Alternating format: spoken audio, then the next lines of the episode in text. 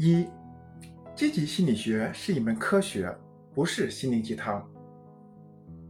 很多家长都认为积极心理学就是一种心灵鸡汤，这是对积极心理学的极大误解。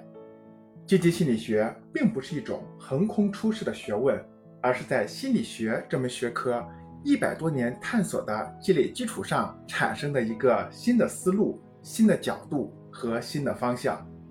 也就是说，它是有产生渊源的，而且在研究过程中。积极心理学与其他心理学的研究方法相同，要改变的只是我们的研究角度和研究方法。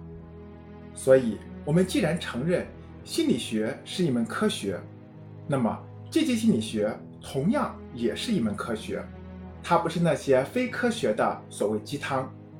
尽管积极心理学的著作与讲授必然会有文学成分与情感输出。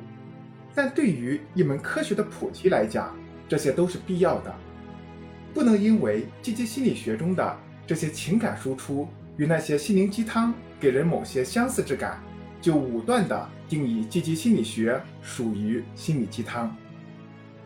二，积极心理学有证据、有逻辑、有调查。二零一六年，心理学家通过调查发现，人类的抑郁症。